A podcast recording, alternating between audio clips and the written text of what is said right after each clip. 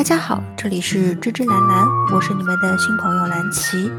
平凡的蓝琪身边有一群非凡的朋友，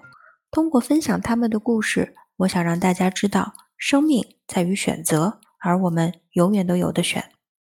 在上一期节目呢，我们的董小姐 Tina 帮我们分享了她的一些婚姻观、家庭观，还有她在家庭经营方面、异国文化方面的一些心得和思考。那这一期呢，主要是想请他来讲讲看他在工作和职场方面的一些有趣的事情。之前有提到，Tina 自己现在是 EC Life 的创始人、主理人。主要是将法国和欧洲的小众轻奢品牌来带进中国，还有这些欧洲的生活方式的一些引入。那让他自己来聊聊看，EC Life 究竟是做什么的，又是什么样的一个机缘，然后他有创建 EC Life 这样子一个品牌呢？我大学是念广告的，在武汉。我零四年到了上海，那么我从广告公司到了甲方十来年吧，我非常热爱。我之前说了，我是工作狂，我非常非常热爱做品牌，有非常多的挑战，并且就好像塑造一个人啊，从没有到有，从零到一，从一到十，一步一步的。我我在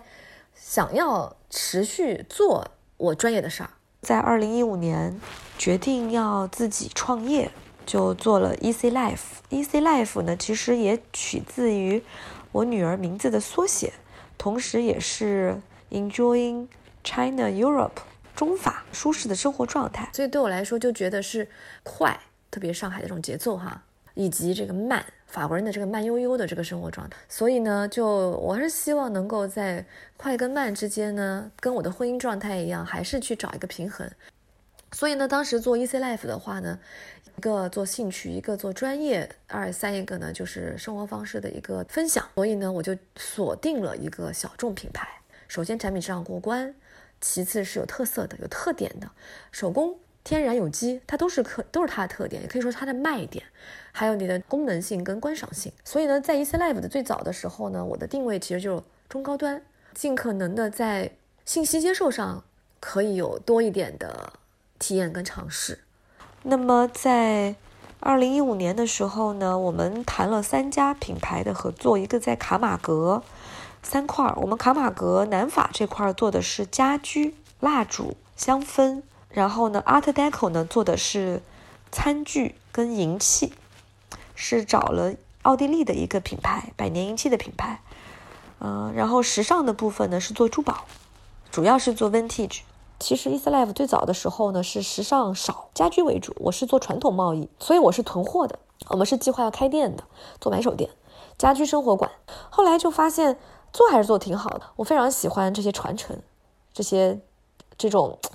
了不起的匠人。这个过程当中，我看到了他的诚意、用心，这么多的爱，所以呢，我自己就会很不自觉的也很热爱这些产品。后来是因为这个物流清关，因为做蜡烛这一些呢，它是玻璃制品啊，海运啊或者空运啊，其实都包装的要求是挺高的。在上海收到了以后，已经有一些破损了。损耗率啊也不小，其实还挺心疼的。对，我记得我现在车里还挂着你之前给我的一个香氛的东西，像一块砖块一样的东西，历久弥香，依然很好用。我觉得你一直都是一个非常喜欢新事物的人，非常猎奇的人。那当发现这样子一个问题之后，你有哪些调整呢？就这样做了一段时间之后呢，我们在一七年、一六年底开始转型做轻资产，在转型做直播，跟国内的 MCN 就就开始聊说，是不是有可能我们呃把家居这个部分呢先淡化，然后呢增加一些诚意的比重，服装、珠宝、包包跟鞋子，因为这个呢其实对于国内市场来说呢复购率还比较高一些。但是呢，我当时就坚持说还是做小众品牌，只不过我们在小众品牌上呢引入了一个新的领域，就是商业连锁，但是没有经过国内的品牌。商业连锁品牌呢，包括 Histoire d'Or，本身在法国已经很多年了，或者在欧洲几百家店，很多年，至少也几十年了。但是呢，在国内呢，因为各种各样的原因，没有真正的做开，所以呢。我们当时决定把 EC Life 慢慢转型来作为服务提供商，来跟这个上海的 MCN 的直播机构来合作。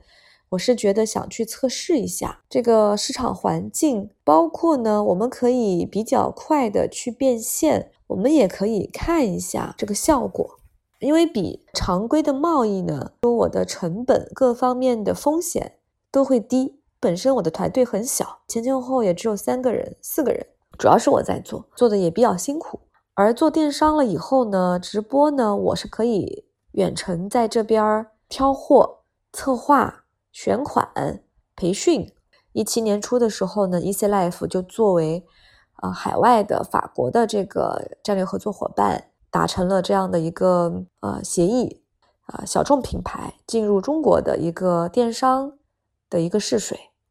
我第一个签的品牌是法国法国的一个丝巾。我生活这个城市里昂呢，它其实是一个呃丝绸之路的终点站。那么里昂其实作为这个手工业的丝绸的。基地吧，它有非常深厚的历史，高端丝绸是在这儿，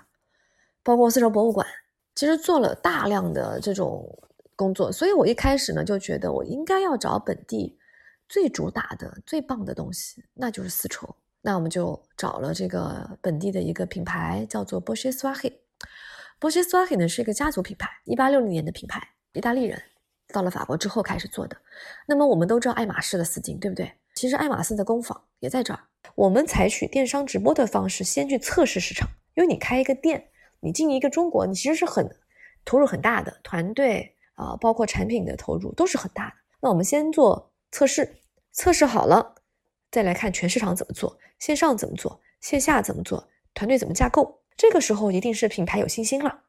啊，有资本了，他来做。很多法国人不敢，因为他觉得我是家族企业，我是一个作坊型的企业，或者说我小而美就好了。我不要扩张那么大那么快，这就跟法国人的文化还是他做这样的一个企业出来，他可能也是传到第二代、第三代，他有这种传承的精神在里面。他为什么一定坚持法国文化、法国传统、法国语言？他要保护这些。法国的房子没有很高的楼，里昂只有两座高楼写字楼，剩下的楼都是七层到顶了，因为政策不让，他不让你去破坏。这些建筑，奥斯曼建筑啊，等等等等，两千年，呃，里昂有个地方叫做夸霍斯红十字山，还有个地方叫做这个 老城维欧利用，都是保留了两三千年的历史，两千多年，古罗马时期的这样一个历史的一些建筑。所以其实，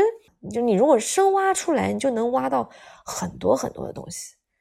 这也是我 EC Life 的初心，我没有变过，我不会因为。什么好卖我就卖什么，我觉得我是分享，就像你好像看到这个东西，你就会想到 Tina，你就会想到 Tina 生活在呃几万公里之外的那一边，可是我们好像又很近，它其实是有情感在里面的。那一七年的时候，一八年其实是做的比较好的。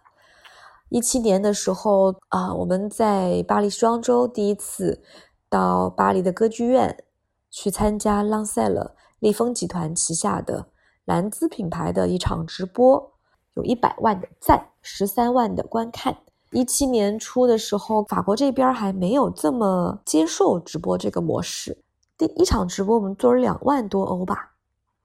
业绩还蛮开心的。在这个直播之前期的准备是很重要的，要把这个产品吃透，快速学习啊。同时要把这些卖点找出来，要真正的去热爱它。如果你不认可、不热爱，一定做不好。在这个项目启动了以后，啊，一开始是找了一些留学生来做兼职培训他们，因为我觉得是一个新零售，所以我一直跟他们说，对于他们而言，可能是一个兼职的一个小项目，赚点零花钱，但是对于我而言。是一个实验，这个实验从初期的 sourcing 拓展，然后到谈判、谈供应链、海外仓库的租赁，到买手的培训、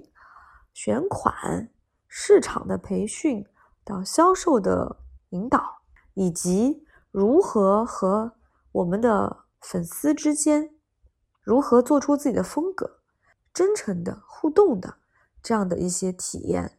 我我个人是觉得有很多技术含量的。比如说我们去商业谈判啊，我们谈供应链的时候，大家很关心的问题是：OK，你要跟我议价、采购，那你能给我怎么样的保底？啊，其实法国这边也很现实的，我一般是这么跟他们说：我没有办法给你 guarantee，给你确保这一场直播下来两万、三万、一万、几千欧哈才够，可是我会给你一个 forecast，会给你一个销售的预测。然后呢，就在二零一七年开始呢，就还做的不错啊，慢慢做的不错。所以呢，在一七、一八、一九年就连续去了。时装周和电影节，嗯，感觉可以有机会聊一些八卦了。跟我们具体说说这个戛纳电影节和巴黎时装周吧，毕竟我们也没什么机会去参加。那像这些顶尖的活动，跟我们大众的认知或者想象上面有些什么不一样吗？你们去那边都做些什么样的事情呢？我去参与到的这个巴黎时装周和戛纳电影节，因为本身呢我自己做大型活动也是有经验的。零八年的时候，什么先生庆典啊，Esquire 先生庆典、时尚先生，还有那个 Vogue 之夜，本身我自己不论是作为品牌方赞助参与，还是作为什么承办方啊，主办方、承办方，其实我都经历过这样的一些过程，所以呢。在法国这边，呃，有这样的一些机会呢，也还是蛮开心的啊。但是不会觉得不知所措。第一次到巴黎双周的时候呢，是一七年，借着巴黎双周呢，我们要做一场大直播，同时呢，我们也也安排了看秀。啊，我们一般来讲呢，是分为两块儿，一块儿呢，就是我们会借助这样的一个事件，策划一些周边的活动，比如说会做一些街拍，产品的一些预热。呃，借助这个事件的东风吧，啊，正好云集了很多潮人、很多设计师等等的，我们会做一些内容。第二个呢，就是我们会直播卖货。那么卖货通常呢是会在时装周第二天，呃，今天看秀了，带着功课去的，带着任务去的，一般也就是会直播秀场啊，秀都很短，嗯，差不多也就二十分钟，十五到二十分钟就结束了。但是前后前后的我们这准备还是比较长的，所以其实每一年时装周的时候非常忙，品牌也非常忙啊，他们后台啊各种模特定妆啊，所以我们都还是挺挺珍惜的吧。我自己呢是看一些设计师的品牌的秀，因为巴黎时装周的秀安排很密，它除了大牌的秀以外，它也有独立设计师的秀，也有一些阿特烈的秀，呃，就是这两年比较新锐的设计师出来的。大牌的这些秀呢，通常他们都是。呃，明星或者是这个 VIP 出来的，这个邀请函都很少，媒体媒体很多。那我们当时去看了一个俄罗斯的呃设计师品牌，还有北欧的设计师品牌。然后秀场时装周的秀场呢是分布的，有威斯汀，还有就是在歌剧院，呃，还有呃有好几个地方啊。有些大秀可能比较好的场地比较远一点，然后大部分都是在八区，就是小巴黎。一般呢就是头一天看秀。直播一下，但不说话啊！我白天都有工作，白天都有别的工作，然后直接到五点多结束了，直接去秀场播完那一场秀，也不怎么说话。第二天我们直接就是进修入，会穿插是以现货为主，现货跟库存会有少量的秀场款，非常少量的秀款。这个就看我们当初的一个策划，我们在跟品牌沟通的时候的这样的一个策划，就是力求我们在时装周期间呢，既做内容。又做销售，所以在时装周的期间，呃，真的就特别忙，也是嗓子都哑了。每天三场直播至少，然后还要去看秀。就那个时候你会发现，法国还挺时髦的。之前的话，你要在生活中，你就会觉得，嗯，还好，就只能说还好。但是你在那个阶段，你碰到的那些圈子或者圈圈的人比较多，比较聚集，就就特别棒。嗯，然后呢，电影电影节，电影节的话呢。它电影节的票也是不卖的，呃，然后我们当时也是因为 品牌电影节赞助了，然后呢就请我们去做电影节的直播策划，同样的也是以内容内容为主，然后呢卖货，两天，通常我们都是至少播两场，嗯，基本上每的每次电影节的时候，产品品牌都会有一些金棕榈有关的印章啊等等之类的元素，然后来成为当下的一些卖点，或者说金棕榈的产品的这个颜色等等限量版。那所以电影节的时候呢，感觉还是外行看热闹，内行看门道。每一年我的感觉都是，说我们中国的电影越来越厉害了。但每次电影节，我们自己也会稍微隆重一下，因为穿的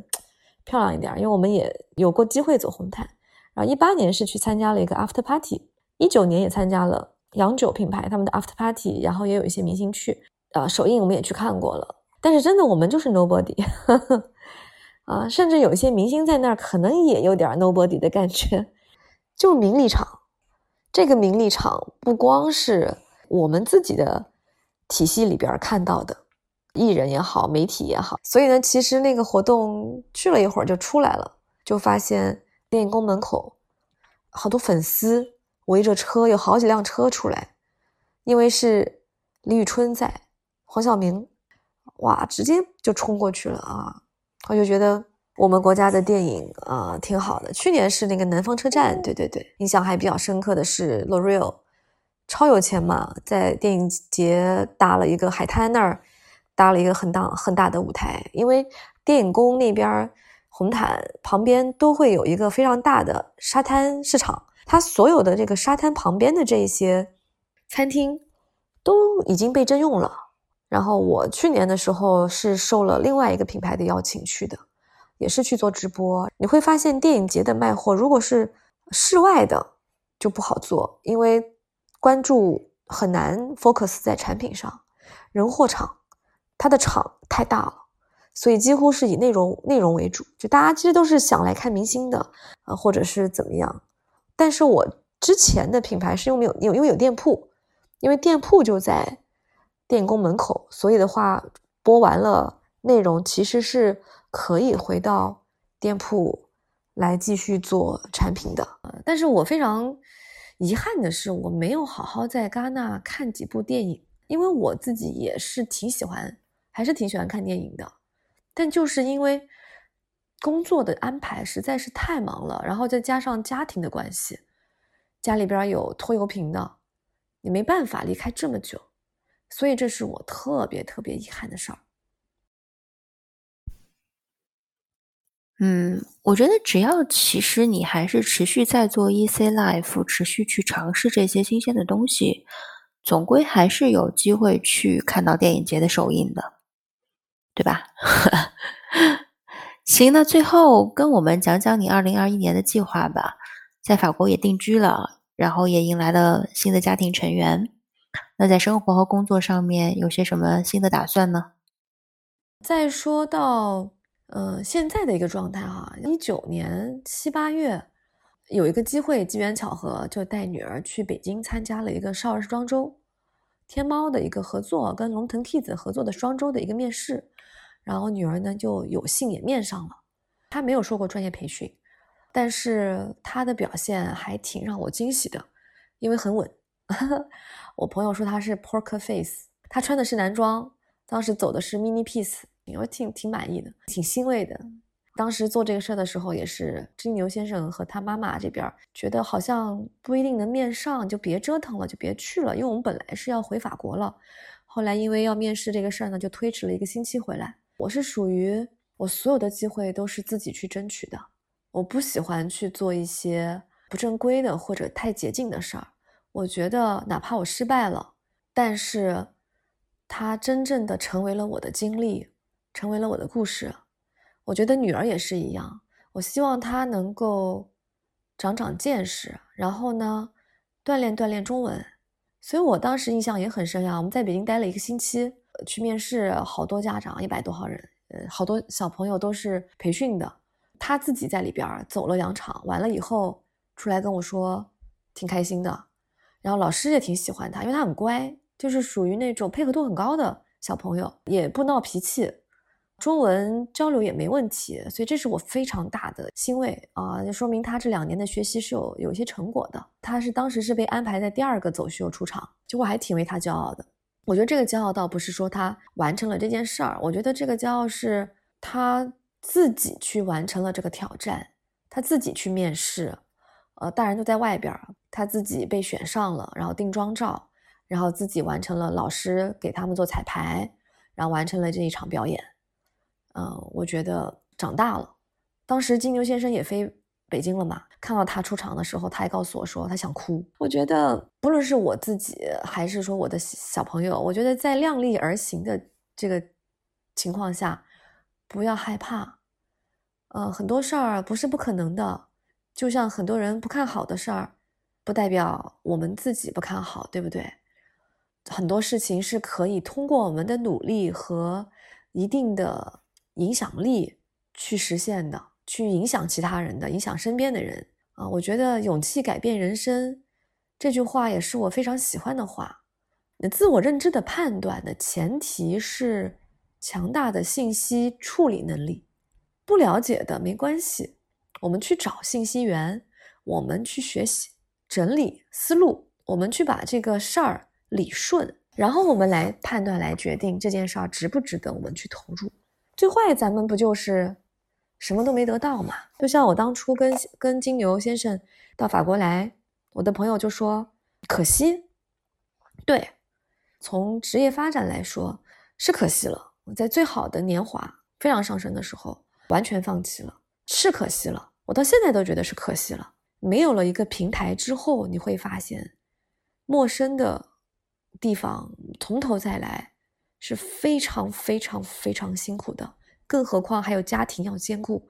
这是需要极其强大的精神动力、初心啊，还有就是我刚才讲的这个自我学习的能力，自我学习的能力决定了判断，呃，决定了之后这个态度，想开一点儿。像我这两年开始学着跟自己和解，因为我在三十八岁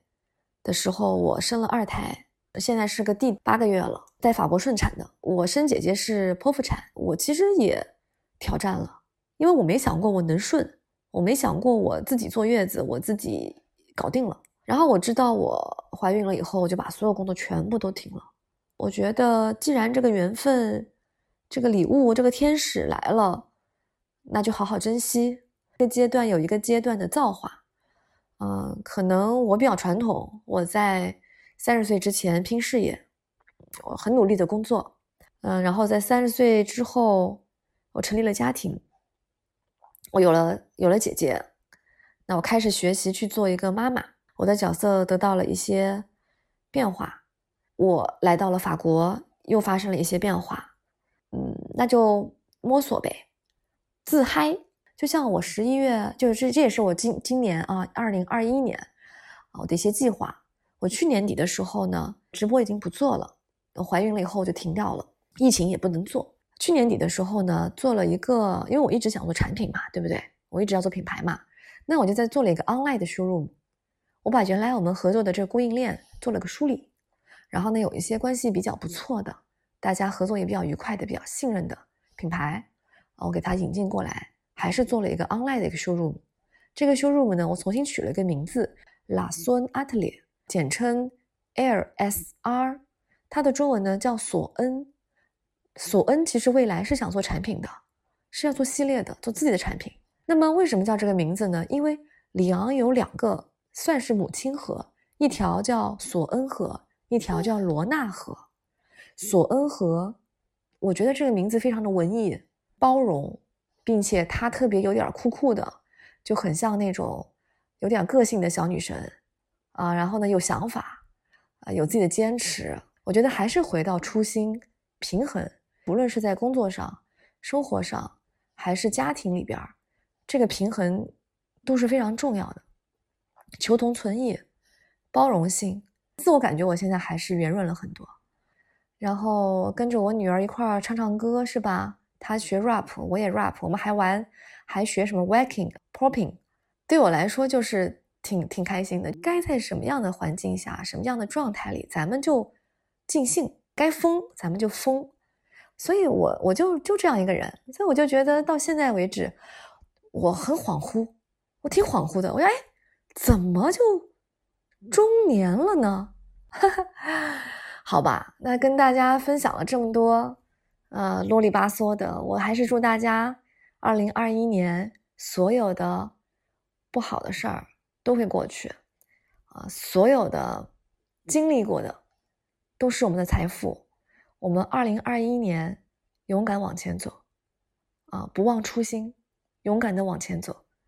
和自己和解，接受不完美的自己，接受一个普通平凡的自己。我经常也有朋友说：“哎呀，Tina，你现在这个状态不是你之前，你不是你应该应该的那个状态，那个生活高度吧？”但是其实我知道，我这这五年做了很多事儿，我经历了很多，这是我的财富。我觉得就像。前两天看李焕英嘛，我也很感动。那句话他说了：“他说你怎么就觉得我过得不好呢？”好吧，那就这样啦，大家晚安。因为我这儿已经也挺晚了，也祝大家一切顺利啊，健康第一。